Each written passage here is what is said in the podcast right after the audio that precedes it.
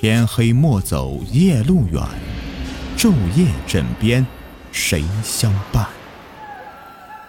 欢迎收听民间鬼故事。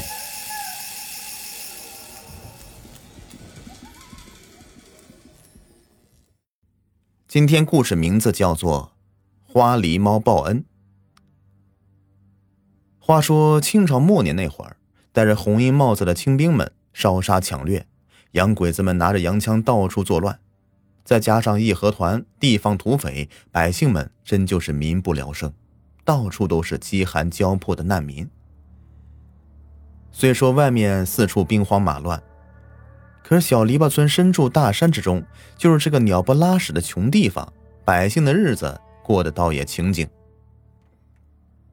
那天，大老刘他媳妇要生孩子，接生婆进屋的时候正是中午头，外面太阳老大了。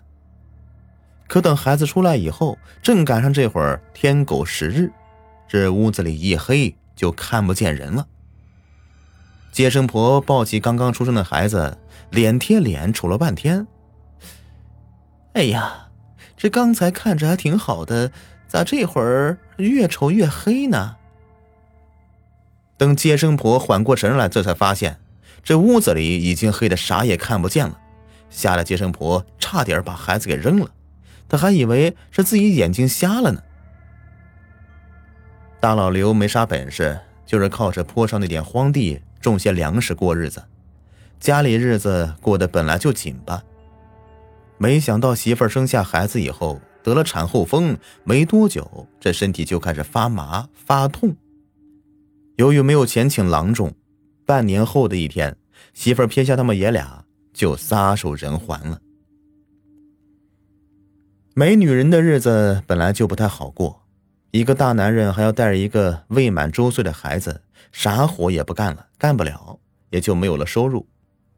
大老刘自己吃糠腌菜没什么的，可这孩子咋办呢？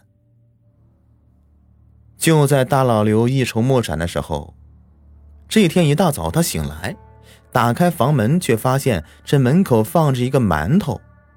他很是纳闷这要是别人可怜我，至少送馒头的时候也会告诉我一声呢，怎么会不声不响的呢？再说了，我这院子的大门那也是插着的呀。此后，每天大老刘醒来的时候，都会发现自己的门口有一个馒头，或者是几块点心。有时候，大老刘开房门的时候，竟然发现这门口还放着一只被咬死的山鸡呢。有了吃食，自然是好事。可这些东西是哪里来的呢？也没听说谁家丢东西。后来，孩子渐渐的长大了，有时候啊。大老刘会把孩子锁在家里，自己出去到地主那里干些零活，也好补贴一下家用。这一天，大老刘干完活收工准备回家，那地主呢也是个心善之人，知道他带个孩子不容易，就给了他几个玉米饼子。等他拿着玉米饼子回到家的时候，忽然听到这屋子里的孩子发出了咯咯咯的欢笑声。这是哪位好心的邻居在帮我看孩子吗？可是再看看这门上的锁头，锁的好好的呀，这怎么回事啊？大老刘蹑手蹑脚的来到窗前，就着窗户纸上的一个窟窿往屋里看，原来是一只花狸猫。这里所说的花狸猫啊，和我们现在的它不是一个动物。现在的呢，我们叫它小熊猫啊，就是这个故事里的花狸猫，正在和孩子嬉闹呢。这一下子，大老刘全都明白了，以前的那些馒头、点心还有山鸡，大概都是这只花狸猫给叼来的。见到此景，大老刘的眼眶湿润了，他就想起了那段往事。大概就在三年前。那时候媳妇儿刚生下孩子不久，虽说身子骨弱点，但也是能够勉强的自己照顾自己。正是收麦子的季节，大老刘就去地主家里做短工，割山坡上的麦子。等他割到地头田埂的时候，发现这田埂上有一只花狸猫，他也不跑，正用乞求的眼光看着自己。大老刘走过去一看，原来是花狸猫的一条腿被捕猎夹子给夹住了。媳妇儿刚生过孩子，此时多需要营养啊！只不过这个念头在大老刘的脑子里面就那么急闪了一下，然后苦笑着说：“哎呀，俺媳妇儿刚生下孩子，大老刘我想积点德，保佑他们母子平安。我放你走吧。”说着，伸手就掰开了捕猎夹子。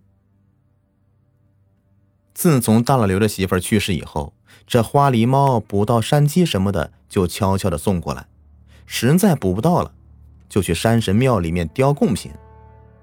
孩子大了一些，大老刘去给地主家干活的时候，这花狸猫就过来陪孩子玩。